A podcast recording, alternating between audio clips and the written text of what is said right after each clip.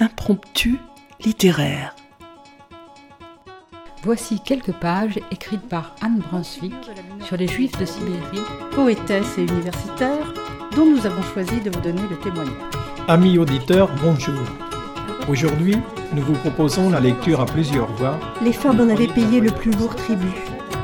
Le cas de Yissou. Pour amener un peu de légèreté dans cet univers marqué par une histoire souvent J'ai choisi un extrait du chapitre 9, intitulé Assise près de l'incubateur, espèce de navire miniature en plexiglas. On sélectionne la main-d'œuvre destinée aux mines, aux chantiers, aux coupes de bois. Des textes d'auteurs du XXe et du XXIe siècle viennent jusqu'à votre oreille. Écoutez.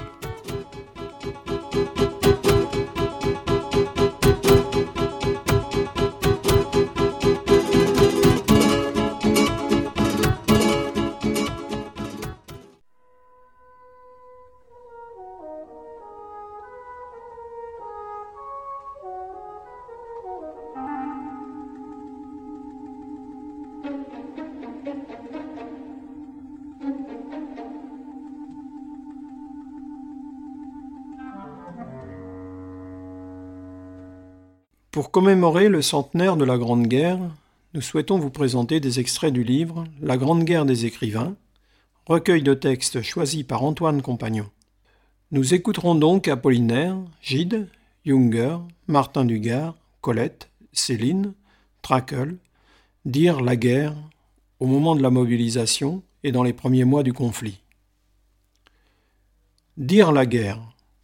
Antoine Compagnon prend soin de nous préciser dans sa préface que toute la littérature de la guerre tourne autour de la conviction que la mise en mots de l'expérience est difficile, pénible, voire impossible, que le témoignage n'est qu'une chimère, car on ne peut témoigner de ce qui a été vu dans un état second, dans un état d'un autre moi qui se met en mouvement dans le feu de l'action au moment de l'assaut ou de la retraite.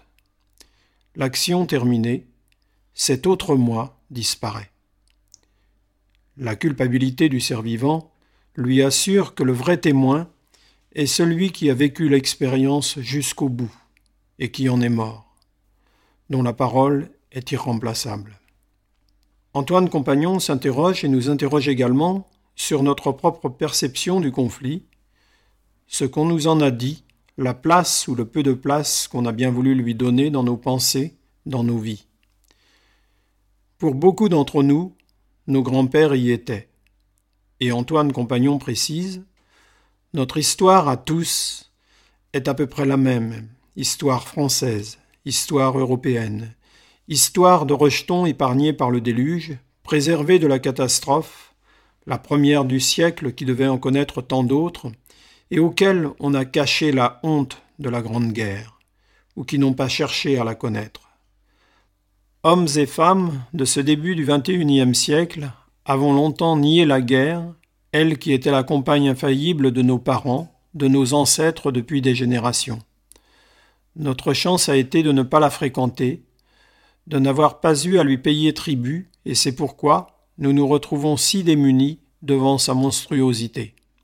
Voici donc ces écrits d'écrivains, français ou allemands, que nous avons choisis pour la diversité de leur approche du conflit irruption de la guerre dans le quotidien, ferveur patriotique, mais aussi protestation pacifique, expression du désespoir, la guerre.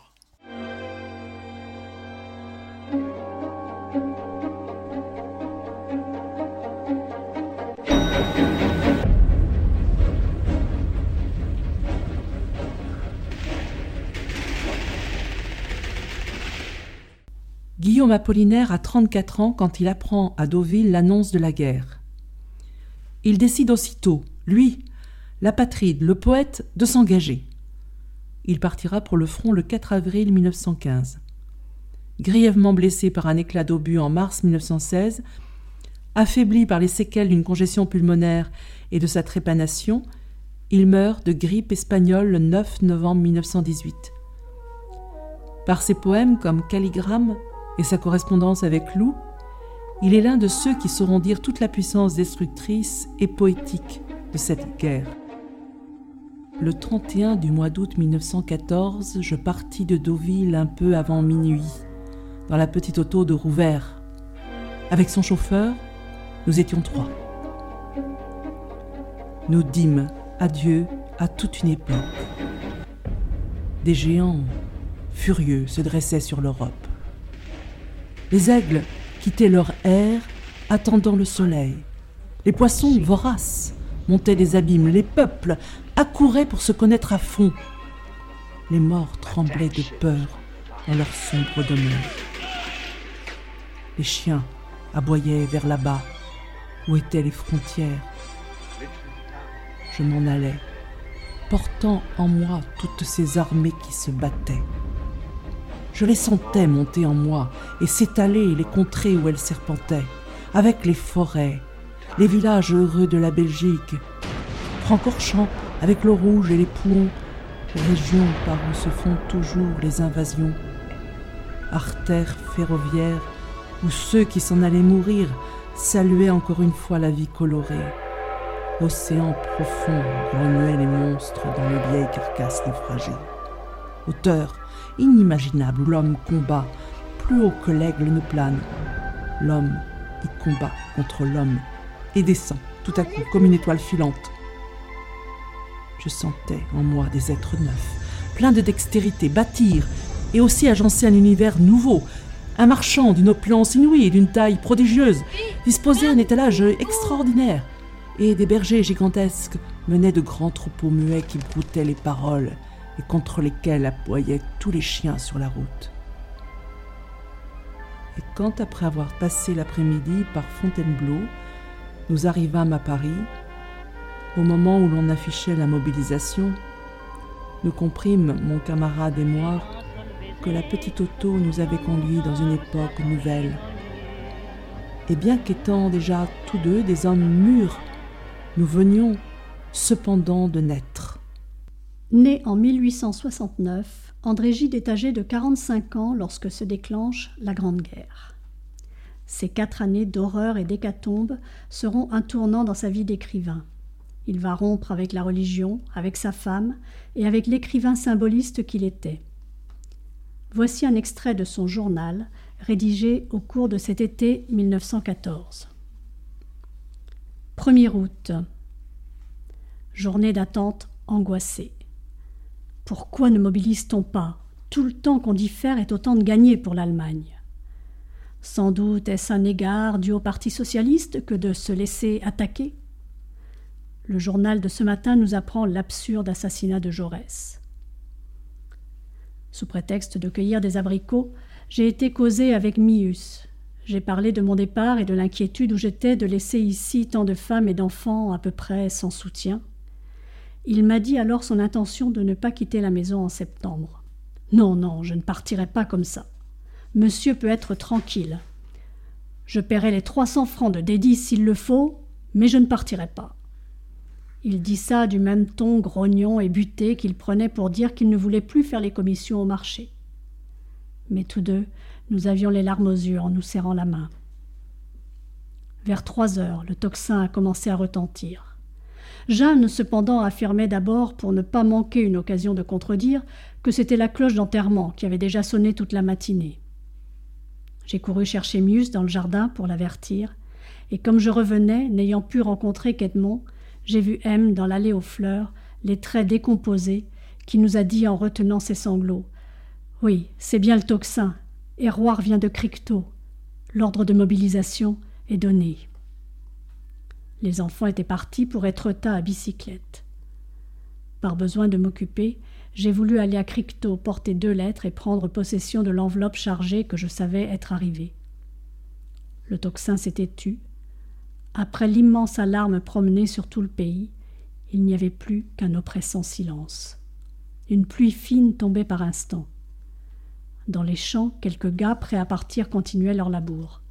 J'ai croisé sur la route Louis Frégé, notre fermier, appelé le troisième jour, et sa mère qui va voir s'en aller ses deux enfants. Je n'ai su que leur serrer la main sans rien dire. À Cricto, des gens sont arrêtés devant l'affiche qu'on vient de poser. On entend Il paraît que cette fois, c'est trente millions qu'ils nous demanderont. Nous entrons dans la saison des fausses nouvelles, ai-je crié. J'ai lu ça dans le matin, a riposté l'homme. À la poste, j'entre pour causer avec la receveuse qui vient de perdre son père. L'enveloppe qu'elle me remet ne contient qu'une partie de la somme que j'avais demandée. Le noir, du moins un de ses commis, y a joint une lettre s'excusant de ne pouvoir envoyer davantage. Au retour, je ne rencontre personne. Devançant la mobilisation, on a déjà fait partir aujourd'hui à cinq heures les garçons boulangers, cordonniers, bourreliers, etc. Au lieu de cœur, je ne sens qu'un chiffon mouillé dans ma poitrine. L'idée fixe de la guerre est entre mes deux yeux, comme une barre affreuse à quoi toutes mes pensées viennent buter. 2 août. J'écris dans le train qui m'emmène à Paris, le dernier, dit-on, qui sera laissé à la disposition des voyageurs.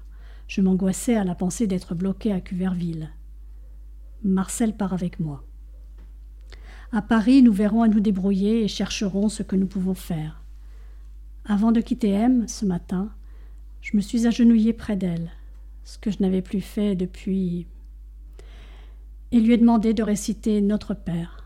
J'ai fait cela pour elle, et mon orgueil a cédé sans peine à l'amour. Du reste, tout mon cœur s'associait à sa prière. Foule sur le quai du départ, à la fois grave et vibrante. Un ouvrier passe en criant En route pour Berlin Et là-bas, on rigolera. On sourit, mais on n'applaudit pas. Arrivé à Paris avec à peine une heure de retard.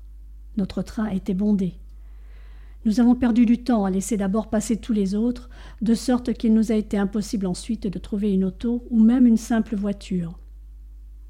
L'air est plein d'une angoisse abominable. Fantastique aspect de Paris, les rues vides de voitures, pleines d'un peuple bizarre, à la fois surtendu et calme. Des gens attendent sur la chaussée avec des malles. Quelques braillards aux portes des cabarets gueulent la Marseillaise. Par instant, une auto chargée de colis passe à toute vitesse.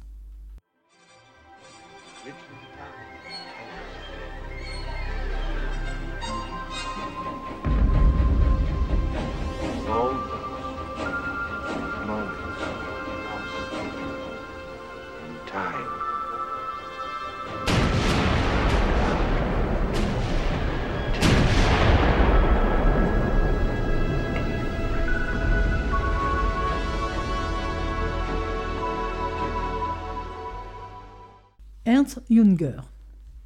Engagé volontaire, Ernst Junger, né en 1895, est accepté le troisième jour de mobilisation dans le 73e régiment d'infanterie de Hanovre, dit le régiment de Gibraltar. Un minimum de 14 blessures lui valurent la plus haute distinction militaire allemande, la Croix de l'Ordre pour le mérite. Il meurt dans son sommeil à l'aube du 17 février 1998 à l'hôpital de Rindlingen. Ce texte est extrait de son œuvre Journaux de guerre, tome 1, publié en 2008 dans la bibliothèque de la Pléiade. La déclaration de guerre de 1914. Je me souviens avec plaisir des semaines d'avant-guerre qui se caractérisaient par une atmosphère turbulente et relâchée, semblable à celle qui précède souvent les orages d'été. Les gens étaient plus ouverts et plus insouciants, mais leurs occupations s'écoulaient néanmoins selon la routine habituelle. Ma famille ne s'était donc pas laissée détourner par les événements de faire comme chaque année son voyage rituel à l'île de Juiste. Je ne m'étais pas joint cette fois à mes parents et à mes frères et sœurs, mais j'étais resté dans la maison déserte pour préparer mon bac en toute quiétude. J'éprouvais le désir d'être bien vite débarrassé des bancs de l'école, que je ressentais de plus en plus comme une contrainte. Tandis que je bavardais avec le jardinier et un ouvrier, assis sur le toit réchauffé par les rayons du soleil, le facteur rural passa en bas avec son vélo, comme d'habitude à cette heure-là. Sans descendre de sa machine, il nous cria les quatre mots Ordre de mobilisation générale que le télégraphe diffusait déjà sans interruption depuis des heures dans toutes les villes et les campagnes.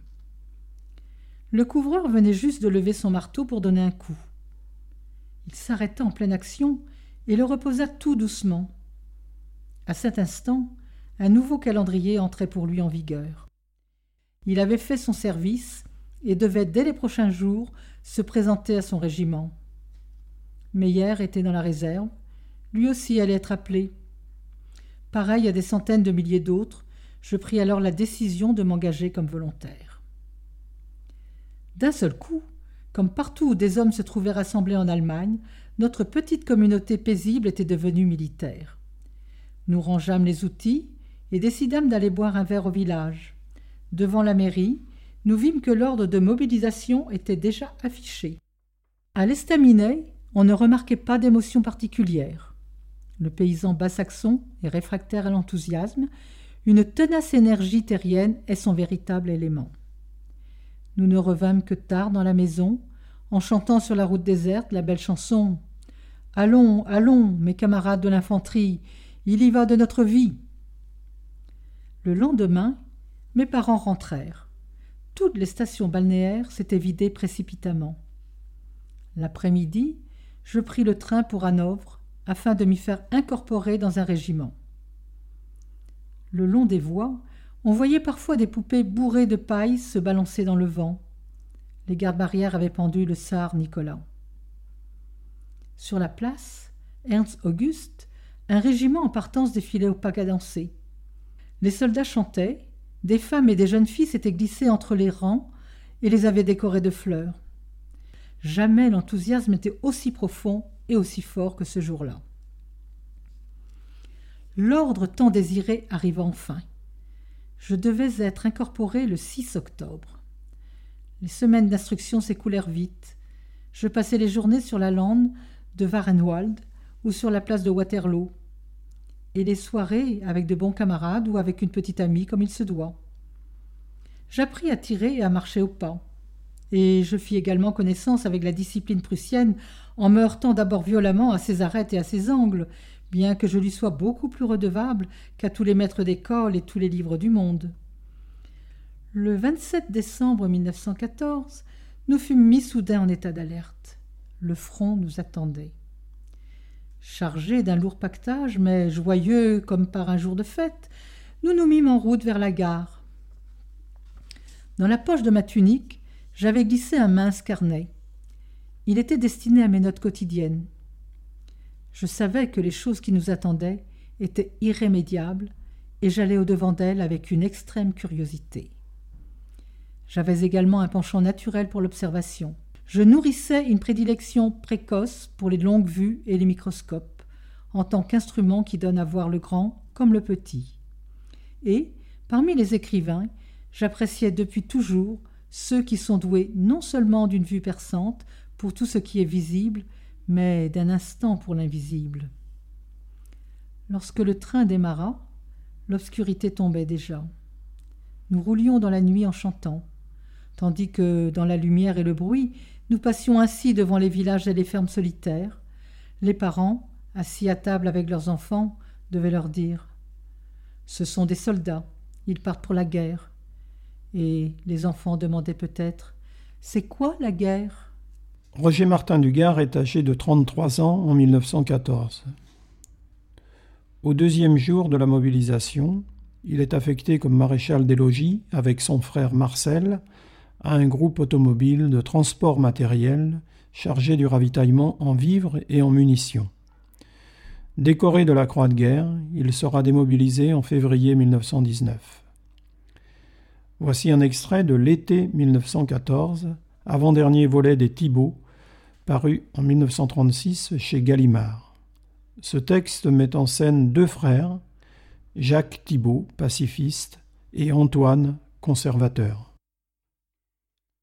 Antoine, étendu sur son divan, perçut dans le vestibule la voix de Jacques, que Léon reconduisait vers l'escalier. Il ouvrit précipitamment la porte. Jacques, écoute. Écoute, reprit-il sans se rasseoir. Euh, causons sérieusement, mon petit. Qu'est-ce que tu comptes faire, toi? Jacques affecta un air étonné et ne répondit pas. Tu as été réformé, mais en cas de mobilisation, on révisera toutes les réformes, on enverra tout le monde au feu. Qu'est-ce que tu comptes faire, toi? Jacques ne pouvait se dérober. Je n'en sais rien encore, dit-il. Pour l'instant, je suis légalement hors de leurs griffes. Ils ne peuvent rien contre moi. Devant le regard insistant de son frère, il ajouta sèchement Ce que je peux te dire, c'est que je me couperai plutôt les deux mains que de me laisser mobiliser. Antoine détourna les yeux une seconde. Euh, c'est l'attitude la plus. la plus lâche? Non, je n'ai pas pensé ça, fit Antoine affectueusement. Mais peut-être euh, l'attitude la plus égoïste. Comme Jacques ne bronchait pas, il poursuivait. Ne crois-tu pas, en un pareil moment, refuser de servir? C'est faire passer son intérêt personnel avant l'intérêt général. Avant l'intérêt national, riposta Jacques. L'intérêt général, l'intérêt des masses, c'est manifestement la paix, et non la guerre. Antoine fit un geste évasif qui semblait vouloir écarter de la conversation toute controverse théorique, mais Jacques insista. L'intérêt général, c'est moi qui le sers, par mon refus. Et je me sens bien. Je sens d'une façon indubitable que ce qui se refuse en moi aujourd'hui, c'est le meilleur. Antoine retint un mouvement d'impatience. Réfléchis, voyons. Quel résultat pratique peux-tu espérer de ce refus? Aucun. Quand tout un pays mobilise, quand l'immense majorité, comme ce serait le cas, accepte l'obligation de la défense nationale, quoi de plus vain, de plus voué à l'échec qu'un acte isolé d'insubordination? Le ton restait si volontairement mesuré, si affectueux, que Jacques en fut touché. Très calme, il regarda son frère et esquissa même un sourire amical. Pourquoi revenir là-dessus, mon vieux? Tu sais bien ce que je pense.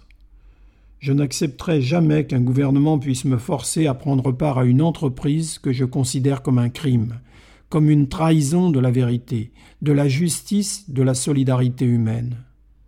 Pour moi, l'héroïsme, il n'est pas du côté de roi, L'héroïsme n'est pas de prendre un fusil et de courir à la frontière. C'est de lever les crosses et de se laisser conduire au poteau plutôt que de se faire complice. Sacrifice illusoire, qui sait? C'est l'absurde docilité des foules qui a rendu et rend encore les guerres possibles. Sacrifice isolé Tant pis. Si ceux qui ont le cran de dire non doivent être peu nombreux, qui puis-je? C'est peut-être simplement parce que il hésita, parce qu'une certaine force d'âme ne court pas les rues. Antoine avait écouté, debout, étrangement immobile. Un mouvement imperceptible faisait vibrer la ligne de ses sourcils. Il regardait fixement son frère et respirait à petites bouffées comme un dormeur.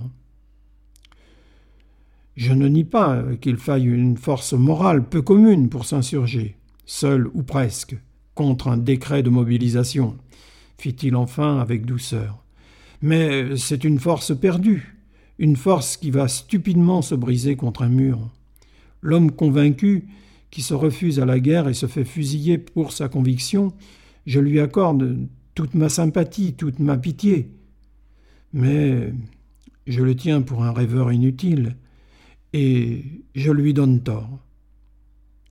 Jacques se contenta d'écarter légèrement les bras, comme il avait fait déjà lorsqu'il avait dit Qui puis-je? Antoine le considéra un instant en silence. Il leva gauchement la main vers son front et posa une seconde ses doigts sur ses paupières avant de continuer avec effort. Réfléchis, mon petit. Il ne s'agit pas d'approuver la guerre. Crois-tu que je l'approuve? Il s'agit de la subir. Avec révolte, si c'est notre tempérament, mais une révolte intérieure et que le sentiment du devoir sache museler. Marchander notre concours au moment du danger, ce serait trahir la communauté. Oui, c'est là que serait la vraie trahison, le crime envers les autres, le manque de solidarité. Je ne prétends pas nous interdire le droit de discuter les décisions que le gouvernement va prendre. Mais plus tard, après avoir obéi. Jacques ébaucha un nouveau sourire. Et moi, vois-tu, je prétends qu'un individu est libre de se désintéresser totalement des prétentions nationales au nom desquelles les États se font la guerre. Je nie à l'État le droit de violenter, pour quelque motif que ce soit, les hommes dans leur conscience. Je répugne à employer toujours ces grands mots. Pourtant, c'est bien ça. C'est ma conscience qui parle plus haut, en moi, que tous les raisonnements opportunistes comme les tiens. Et c'est elle aussi qui parle plus haut que vos lois. La seule façon d'empêcher que la violence ne règle le sort du monde, c'est d'abord de se refuser soi à toute violence. J'estime que le refus de tuer est un signe d'élévation morale qui a droit au respect. Si vos codes et vos juges ne le respectent pas, c'est tant pis pour eux. Tôt ou tard, ils auront un compte à rendre. Soit, soit, fit Antoine, agacé de voir l'entretien dévier de nouveau vers les idées générales. Et croisant les bras, mais pratiquement quoi? Il s'avança vers son frère, et dans un de ces mouvements spontanés qui étaient si rares entre eux, il lui saisit tendrement les épaules de ses deux mains. Réponds-moi, mon petit, on mobilise demain. Qu'est-ce que tu vas faire?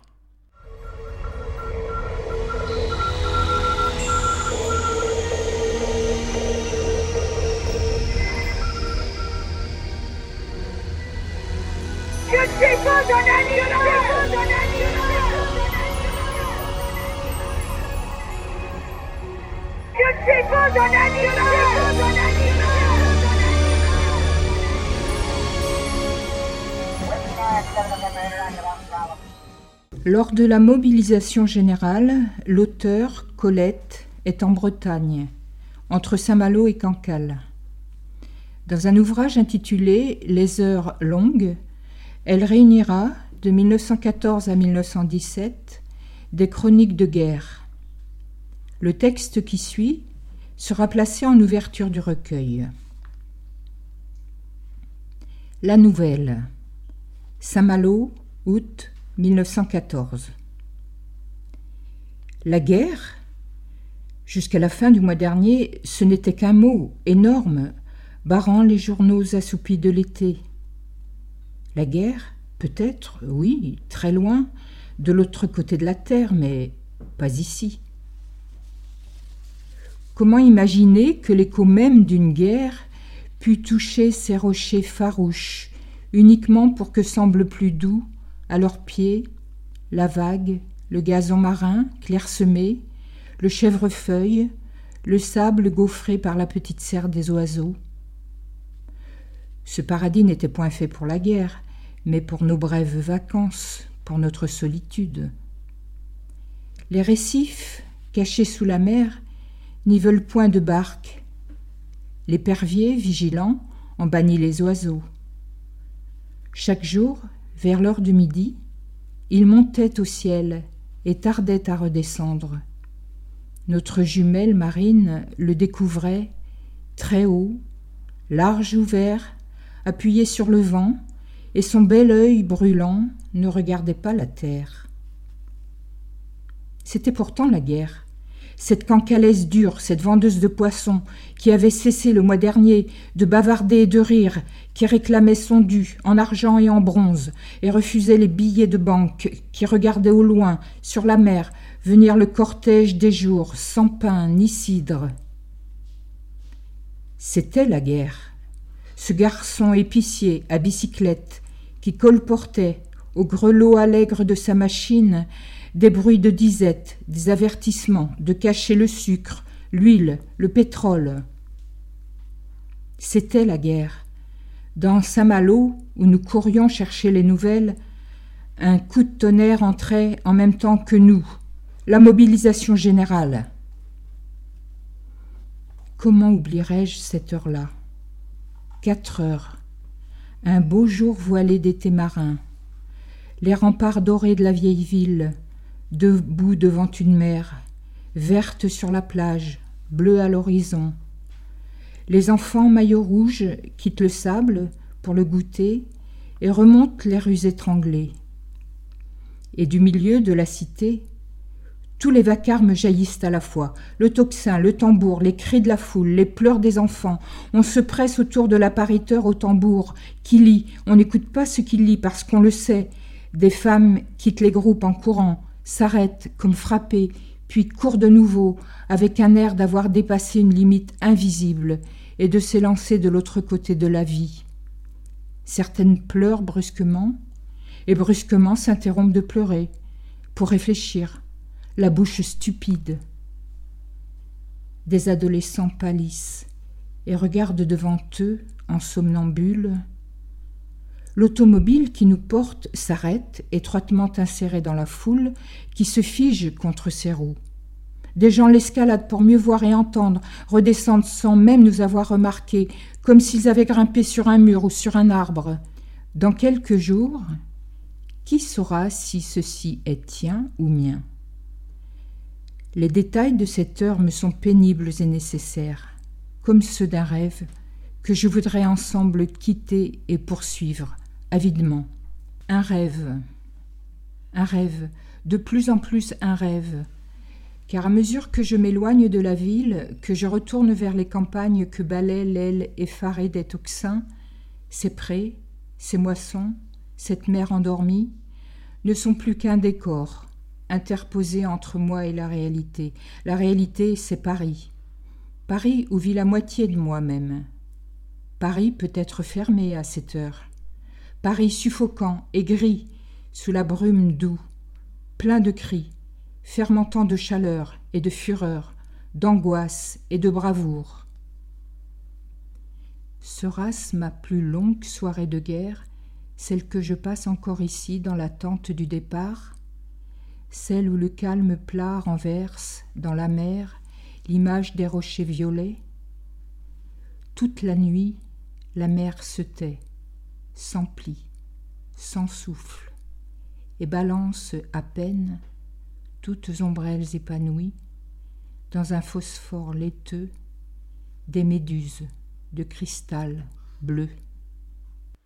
Engagé volontaire pour trois ans en 1912, Louis-Ferdinand Céline a 20 ans en 1914. Il est affecté au 12e régiment de cuirassiers, nommé brigadier, puis maréchal des logis. Il participera au combat de l'Argonne et des Flandres. Blessé au bras droit le 27 octobre 1915, décoré de la médaille militaire, il subira deux interventions chirurgicales à Paris et sera ensuite affecté en mai 1916 au consulat général de France à Londres. Voici quelques lettres écrites à ses parents pendant ces trois mois de campagne entre son départ au front et sa blessure. Chers parents, à l'heure où je vous écris, la partie est définitivement engagée depuis deux jours et continue encore à cette heure. La partie est très dure, résistance farouche du côté opposé. Le front de bataille a plus de 30 km, les shrapnels éclatent de tous côtés à un point que le bruit en est familier, ainsi que les résultats. Avons déjà donné deux fois contre cavalerie sans grand dommage. Vous écrirez demain. Chers parents, enfin j'en tiens un.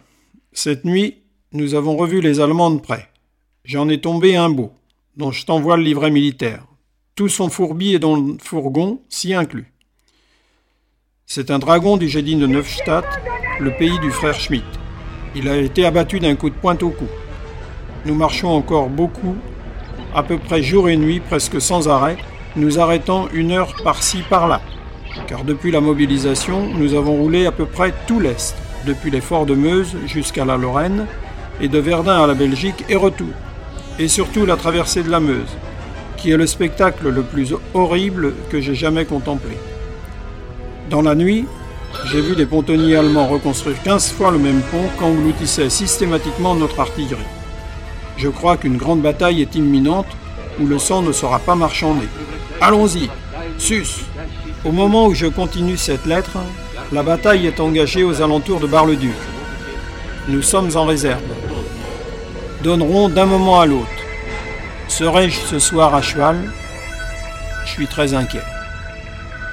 Chers parents, voici quelques jours pendant lesquels je n'ai pas pu vous écrire, car les Allemands nous ont mené la vie dure, et ce n'est qu'au prix de combats acharnés, tantôt à pied, tantôt à cheval, que nous avons pu gagner mètre par mètre un terrain parsemé de fosses très larges et très profondes, où les Allemands se terrent et dont on ne les sort qu'avec le canon.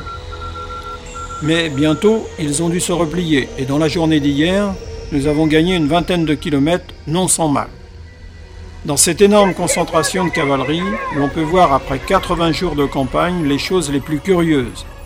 Des régiments entiers qui ont dû combattre dans les marais en Lorraine sont entièrement habillés en civil, car les premiers équipements ont dû être laissés sur place. Dans l'ensemble, très peu de grandes charges, mais en général une guerre d'embuscade où la mitrailleuse fait de terribles ravages, mais aussi des raids énormes de jour et de nuit pour se porter au plus vite sur un flanc ou sur un autre d'une armée. Des régiments ont particulièrement souffert, comme le 28e dragon de Sedan, où il ne reste plus qu'un commandant et quatre officiers. Le 20e chasseur de Vendôme de notre division, qui a dû charger dans les rues de l'île, rassemble avec peine trois pelotons sur quatre escadrons. Nous voyons également arriver des divisions de territoriaux, et dans ce coin des opérations, on peut voir toutes les sortes d'armées, depuis les Belges jusqu'aux Anglais, en passant par l'armée des Indes qui comprend un corps de 5000 noirs d'une peuplade de l'Himalaya, spécialement réservé aux attaques de nuit, et qui ne combattent qu'au couteau. Georges Tracol, né en 1887, est mobilisé comme pharmacien militaire sur le front de l'Est. Horrifié par les blessures de ses compatriotes autrichiens et par le spectacle de soldats pendus pour trahison après un conseil de guerre, il tente de se suicider. Interné, il mourra le 3 novembre 1915 d'une absorption de cocaïne. Ce poème, Krodek, fut lu le 25 octobre à son ami Ludwig von Ficke. Le soir, les forêts automnales résonnent d'armes, de morts. Les plaines dorées, les lacs bleus sur lesquels le soleil plus lugubre roule, et la nuit enveloppe des guerriers mourants, la plainte sauvage de leurs bouches brisées mais en silence s'amasse sur les pâtures du Val, nuée rouge qu'habite un dieu en courroux, le sang versé. Froid, lunaire. Toutes les routes débouchent dans la pourriture noire. Sous les rameaux dorés de la nuit et les étoiles, chancelle l'ombre de la sœur à travers le bois muet, pour saluer les esprits des héros, les faces qui saignent. Et doucement, vibrent dans les roseaux les flûtes sombres de l'automne. Deuil plus fier, autel des reins, la flamme brûlante de l'esprit, une douleur puissante la nourrit aujourd'hui. Les descendants inengendrés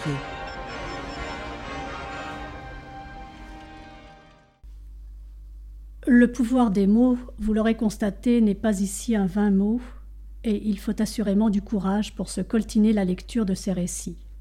Comment en effet ne pas éprouver de l'effroi, de l'anxiété, du dégoût La guerre, en somme, dit Céline dans Voyage au bout de la nuit, c'était tout ce qu'on ne comprenait pas. Antoine Compagnon raconte à quel point fut éprouvant pour lui ce travail sur le recueil et la lecture de ces textes, Travail dont on ne peut sortir indemne, dit-il. Chaque écrivain décrit cette terrible période à sa manière singulière, avec son regard propre, son histoire, son rapport aux mots et à la littérature. Ces écrits sont tous plus bouleversants les uns que les autres, et la sélection que nous en avons faite pour cette émission n'en donne qu'un tout petit aperçu. Vous trouverez La Grande Guerre des écrivains chez Gallimard et dans la collection Folio Classique. L'accompagnement musical est un mixage du Sacre du printemps de Stravinsky avec la musique du film Blade Runner composée par Vangelis. Anne, Annie, Philippe, Monique, Marie ont prêté leur voix pour cette émission. Vincent et Claude Michel étaient à la technique. Nous consacrerons à nouveau une prochaine émission d'impromptu littéraire à cette période de la Grande Guerre, vécue et racontée cette fois par ces combattants anonymes que l'on surnomma les poilus. À très bientôt donc sur nos ondes. Chers auditeurs, si vous souhaitez réagir à cette émission, en connaître les horaires, la télécharger, nous rejoindre, rendez-vous sur le site de Radio G 101.5 ou sur le site de l'émission www.impromptu.fr. Vous nous y retrouverez